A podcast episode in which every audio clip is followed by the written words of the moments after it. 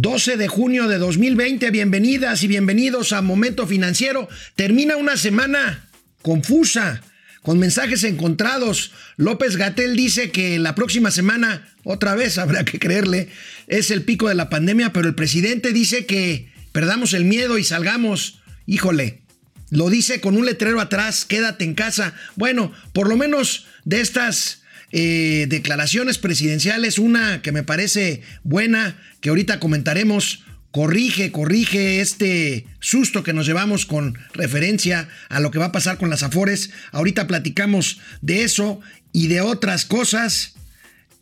JP Morgan, JP Morgan da un pronóstico terrible, catastrófico, que ya habíamos dado aquí en Momento Financiero sobre la economía mexicana. Pero bueno, aunque no lo crean y aunque no parezca, tienen que recordarlo. Hoy es viernes. Y los mercados lo saben. Esto es Momento Financiero. El espacio en el que todos podemos hablar. Balanza comercial. Inflación. Evaluación. Tasas de interés. Momento Financiero. El análisis económico más claro. Objetivo y divertido de Internet. Sin tanto choro. Sí. Y como les gusta. Peladito y a la boca. ¡Órale! ¡Vamos, réjete bien! Momento Financiero. Bueno, pues vaya comentarios, vaya debate que desató eh, esta declaración de hace unos días del presidente de la República en donde pues sugirió, sin ser muy preciso, sugirió que él iba a meter mano al tema de las afores. Nosotros tuvimos muchísimos comentarios en los últimos dos días de nuestros amigos que se conectan preguntando qué va a pasar con las afores. Eh, muchos comentarios. Nosotros aquí pues dijimos lo que estamos convencidos. Las afores tienen dinero que no es del gobierno ni de las propias afores, es de los trabajadores. Y bueno, quitarlo sería como expropiárselos. Entonces, el presidente hoy modula, modula este este tono discursivo, esta narrativa, dice que no busca, no busca quitar a las Afores como se interpretó, que él no dijo en la campaña que quería deshacerse las Afores. Se trata, dice, de resolver un problema. A ver, ¿por qué no vemos? ¿Por qué no vemos qué es lo que dijo esta mañana el presidente? Los que se van a ir jubilando van a recibir, si no hacemos nada, ni siquiera el salario mínimo. Van a recibir la mitad de lo que este, mínimamente les corresponde. Entonces, no podemos eh, dar la espalda a este asunto, lo tenemos que enfrentar, aun cuando a nosotros no nos va a afectar tanto porque eh, esto va a empezar a ocurrir a partir de el 2024 y en menor proporción pero en el sexenio próximo y en eh, el siguiente sí van a tener un problema gravísimo. Entonces, problema que se soslaya, estalla. No lo entendieron así algunos medios y este, manejaron de que íbamos a cambiar las reglas y de que viene una reforma y que va a afectar a las administradoras de estos fondos. No es así. No era para este meter miedo o crear incertidumbre pues sí metió miedo y qué bueno que lo aclara el presidente, qué bueno que aclara que no se está pensando en expropiar el dinero que no es, insisto, de las Afores, sino de los trabajadores. Ojalá, ojalá y así sea. Con respecto al problema que presenta el presidente, tiene razón. El problema es eh, el monto de la pensión con la cual se van a jubilar los trabajadores. Y bueno, esto se resuelve con una mayor aportación a la cuenta, a la cuenta individual de cada trabajador. Y bueno, yo sí quiero aclararles algo. Yo sí quiero aclararles algo. Hoy un Twitter temprano de Carlos Ramírez, mi amigo, a quien le mando un saludo, que fue presidente de la Comisión Nacional del SAR, de la Comisión Nacional del Sistema de Oro para el Retiro, nos recuerda, de los 4 billones de pesos que administran las Afores, la mitad, casi 2 billones de pesos, son rendimientos que se han generado durante todos estos años, producto de las inversiones que con ese dinero se han hecho en diferentes instrumentos financieros. O sea, las Afores funcionan. El presidente hoy, qué bueno que aclara que no se está pensando en expropiar las Afores, lo cual sería verdaderamente una catástrofe, una catástrofe económica. Qué bueno, ahí se los dejo. Y bueno, empezamos con la nota con la que encabezamos este, esta emisión de momento financiero. Mientras vamos avanzando en el año, pues vamos viendo poco a poco las consecuencias de la pandemia y de la detención de la actividad económica las consecuencias de la pandemia, aunque repito, la crisis empezó a gestar desde un año antes, el presidente no contaba con la pandemia, pero bueno, esto es otro asunto. Ayer, por primera vez, una institución financiera de estas que hace los las proyecciones, los pronósticos sobre el avance de la economía en el mundo, por primera vez una institución coloca una perspectiva negativa para el PIB de México de dos dígitos. Esto es más de 10%. Es JP Morgan, como podemos ver en este comunicado que sacó ayer, 10.5% negativo, menos 10.5 es la expectativa. ¿Por qué se genera esta? Se genera después de que se dio a conocer ayer, que ayer mismo, hoy lo, destacan los periódicos, pero nosotros lo traíamos desde ayer, de que la actividad industrial en México había caído un 30 un 30% y eso que apenas empiezan a notar los efectos de la pandemia. Esto pues propició que JP Morgan, que JP Morgan haga su pronóstico de 10.5, que es más o menos lo que Mauricio Flores y un servidor estamos estimando. Dijimos aquí, desgraciadamente, que nosotros esperábamos que la contracción de la economía mexicana podría rebasar el 10% en este año y bueno, pues nosotros los traemos. Vamos a pedirle acá abajo a nuestro equipo que chequemos ese, esa proyección que hicimos. Por ahí lo tenemos anotado, pero estaba entre 10 y 12 y medio por ciento de caída en el próximo año. Pues ahí tienen las consecuencias de este dato terrible que dimos ayer del INEGI de que la caída en la producción industrial, en la actividad industrial de México se cayó 30% en lo que va del año. Regresando, regresando del corte, vamos a pues, revisar que el presidente habló de una amarga realidad económica por primera vez. Había hablado ya de crisis, pero no de amargura. Bueno, regresamos después de una pausa, después de recordarles Canal 76 de Easy de lunes a viernes 4 de la tarde en Spotify, en YouTube y en Facebook. Regresamos. Bueno, pues ante las cifras dadas a conocer ayer de actividad industrial precisamente y el pronóstico este de menos 12, menos 10.5% de JP Morgan o JP Morgan, el presidente se refirió hoy veladamente a las razones de la caída en la actividad industrial.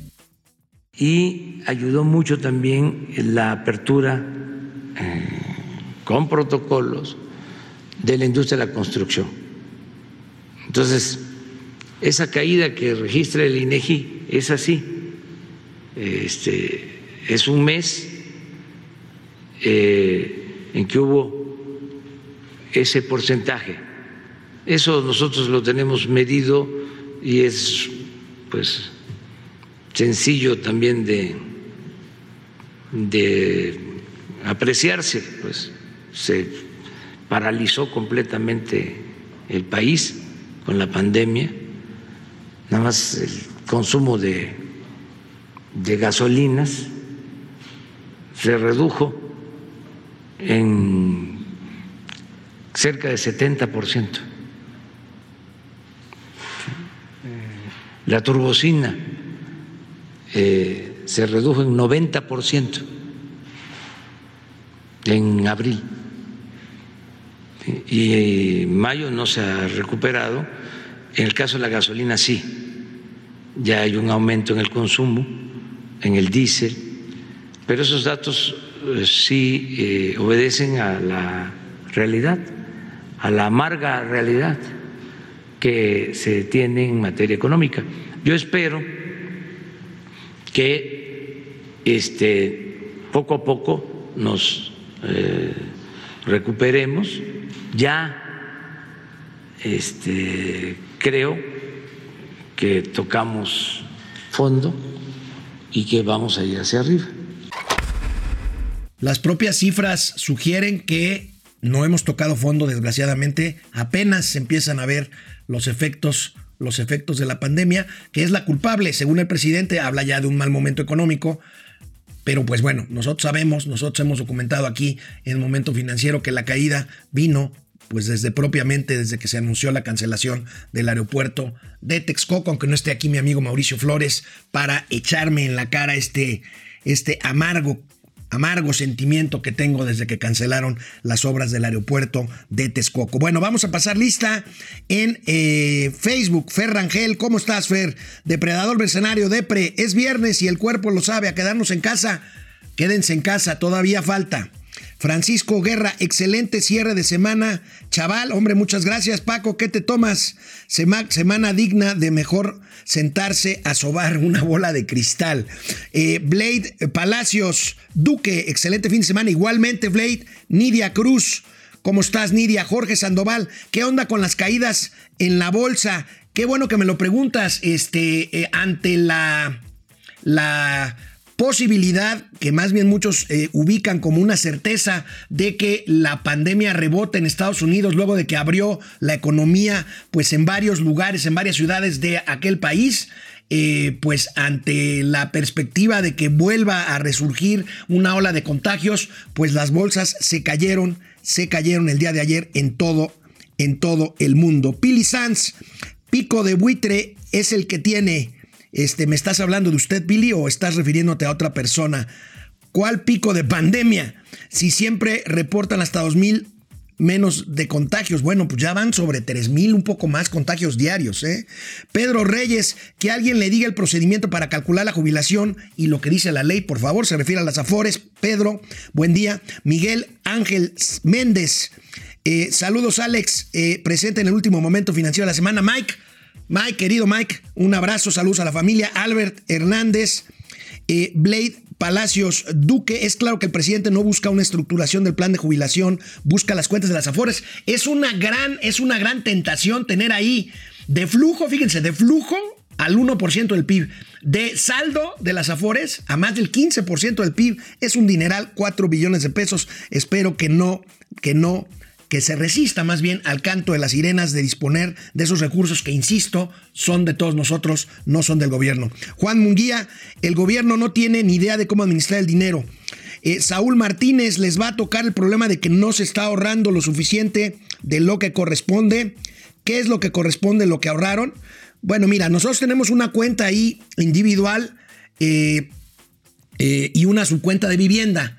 al momento de jubilarse, tú tienes la opción de que te den esos recursos en una sola exhibición o que te los prorraten en una pensión, en una pensión mensual. La solución para tener un mejor, una mejor pensión, pues es aportar más, aportar más a, esta, a esta cuenta individual. Eh, eh, Jonathan Barajas, desde Colima. Y ya tráete al Mauricio al estudio que se ponga a jalar y deje de baquetonear. Yo le paso tu recado, ciertamente tienes toda la razón. Saúl Martínez, Blade Palacios, los mercados nerviosos, urge un plan de incentivos para las pequeñas empresas. Estoy completamente de acuerdo contigo, Blade. Eh, eh, Saúl Martínez, de pensar que mis ahorros sean administrados por un burócrata de la 4T, mejor me quedo con, los, con las Afores. Eh, Fer Rangel, ¿cómo va a pegar que Pemex no haya entrado en las rondas de reducción últimas de la OPEP y que produjeron más? Pues ya lo habíamos comentado, simplemente nos van a sacar del mercado. Ya empezaron los árabes a sacarnos del mercado. Se van a desquitar, se van a desquitar y no le van a aplaudir a la secretaria Nale como ella presumió que lo hicieron. Andrés Mauricio Lara Vega eh, y los datos de corrupción, bueno, David Machay, bueno, por cierto, este, Hubo por ahí un tuit ayer, este, ¿quién, ¿quién, fue el que lo puso? Ahorita me acuerdo y, lo comentamos este, sobre los datos estos de corrupción. David Machay, ciertamente la pandemia ha sido un factor para propiciar la caída de los indicadores económicos, como lo justificó el presidente, pero también no puede hacerse un lado de las malas decisiones que ha tomado. exactamente, Jorge Alberto Torres. Eh, el gobierno federal no ayuda a las empresas, se incrementa costos de la energía eléctrica. Ahorita vamos a hablar de eso. Juan Constantino desde CDMX y en YouTube, Jorge Rosa, Ricardo Rivera, Joel Manríquez, Ricardo Rivera, Yadir Rodríguez. Eh, ¿No será que quieran administrar esos 4 billones para que los administre el Banco del Bienestar? Hay una iniciativa al respecto, espero que no sea el caso. El presidente ya dijo hoy, por lo menos fue más claro, que no va a ser así. Ricardo Rivera, Javier Piñón, Joel Manríquez, Jacob Frías, en fin, muchos, muchos conectados este viernes se los agradezco mucho. Ahorita que regresemos del corte, vaya palo que le da un juez a las acciones en contra de las energías renovables a la Secretaría de Energía. Les vamos a platicar que un juez especializado en materia de competencia económica otorga una suspensión para que queden sin efecto por tiempo indefinido estas decisiones que ya habíamos comentado aquí en Momento Financiero. Por lo pronto, recuerden, Canal 76 de Easy de lunes a viernes, 4 de la tarde y en Spotify, Momento Financiero, Economía, Negocios, Finanzas, para que todo el mundo le agarremos la onda. El juez primero especializado en competencia económica y temas relacionados con actividad económica, Rodrigo de la Pesa, otorgó una suspensión definitiva que frena indefinitivamente la política con la que se busca controlar el sistema eléctrico nacional y bloquear a empresas de energías limpias. Si podemos ver la nota que trae, una nota muy concisa, muy precisa, el periódico Reforma el día de hoy, ahí está, para Nanale Plan Eléctrico, seguirá vigente el modelo de 2017. Bueno, ya hay amparos por ahí, hay otros amparos. Esta es una pues esta es una buena noticia desde nuestro punto de vista. Vamos a ver si no presionan a las empresas para llegar a un arreglo. Hay quien dice que más vale un mal arreglo que un buen pleito. Y pues vamos a ver. Por cierto, ante el incremento en las tarifas de porteo, estas tarifas de transmisión de energías renovables, Fíjense que el CCE, el Consejo Coordinador Empresarial, que se quejó una vez más, como lo hace cada vez que hay unos anuncios de este tipo, pero el CCE ayer se voló la barda, inventó un nuevo término que aquí lo vamos a usar si siguen con estas cosas. Electrolinazo. El electrolinazo de aumentar 400% las tarifas de transmisión de energías no renovables. Por supuesto, el CC se opuso, pero ahí les dejo este nuevo término, el, el el electrolinazo. Por cierto, sobre la desaparición de organismos autónomos, el Instituto Federal de Telecomunicaciones, el Consejo Regulador de Energía y la Comisión Federal de Competencia Económica, el senador Ricardo Monreal trató de defender esta que es su iniciativa, pero abrió la puerta de un parlamento abierto. Esperemos que este parlamento dé palo y eche para atrás esta propuesta. Por cierto, Gerardo Esquivel, el subgobernador del Banco de México, que es cercano a Andrés Manuel López Obrador, defendió, defendió la autonomía de estos organismos, de estos organismos públicos del Estado mexicano. Ahí tenemos en un tuit. Debemos pensar en cómo fortalecerlos para que puedan cumplir con su trabajo, no en debilitarnos ni socavar su autoridad, mucho menos en desaparecerlos, agregaría yo, completamente de acuerdo con Gerardo, con Gerardo Esquivel. Bueno, el periódico El Universal publica hoy en su primera plana como nota principal un un documento que obtuvo Noé Cruz Serrano, el reportero de los reporteros que más saben sobre temas, sobre temas energéticos. En esta ocasión se metió con el tema ferroviario. Se habla de una ofensiva, como lo podemos ver, del gobierno mexicano contra empresas ferroviarias. Habría, dice la nota, un plan para que el gobierno recupere el control de la infraestructura ferroviaria nacional y un plan a 50 años. El presidente de la República se refirió y mostró esta nota hoy en la mañana y dijo lo siguiente.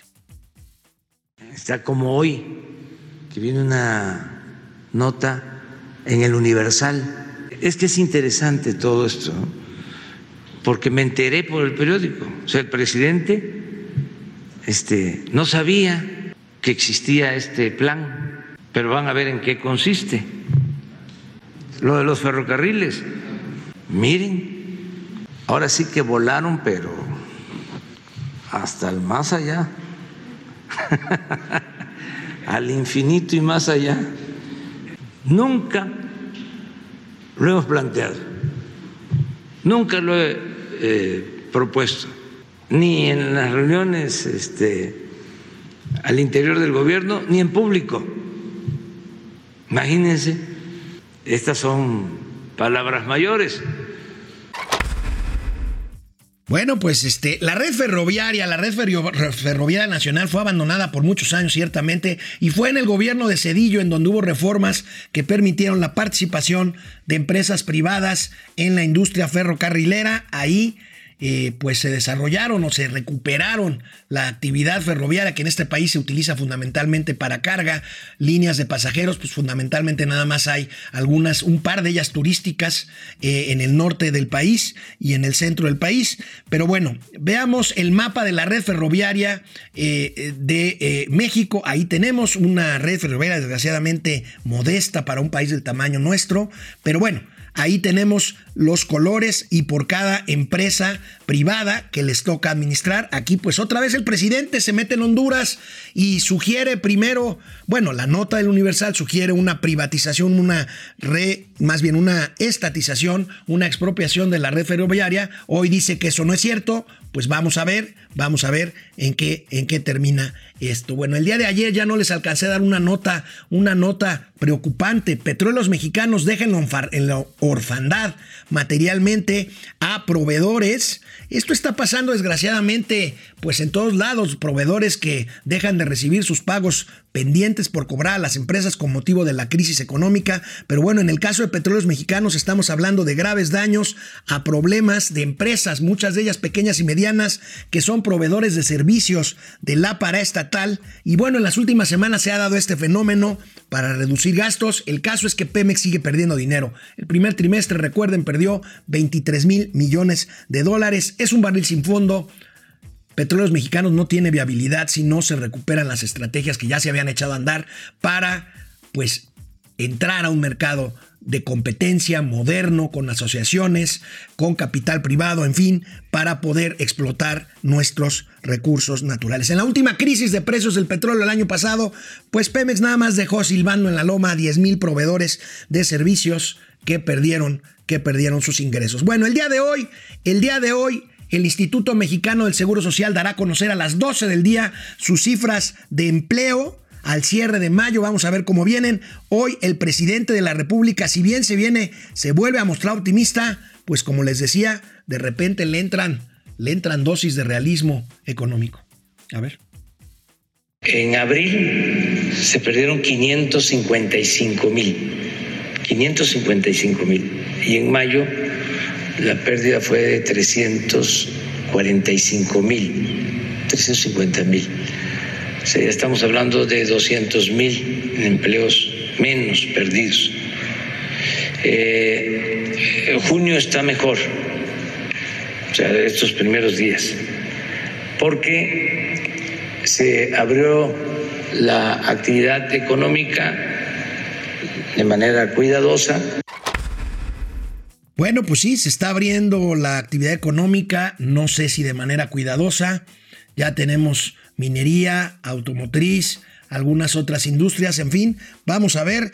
Eh, en YouTube tenemos también ahí a Jorge Rosas, Javier Piñón, Joel Martínez, muy peligroso, Alex, se refiere a lo de las Afores seguramente o a lo de los ferrocarriles, Jacob Frías, eh, Alejandro Méndez desde Querétaro, eh, si genero mi propia electricidad, ¿pagaría algún impuesto?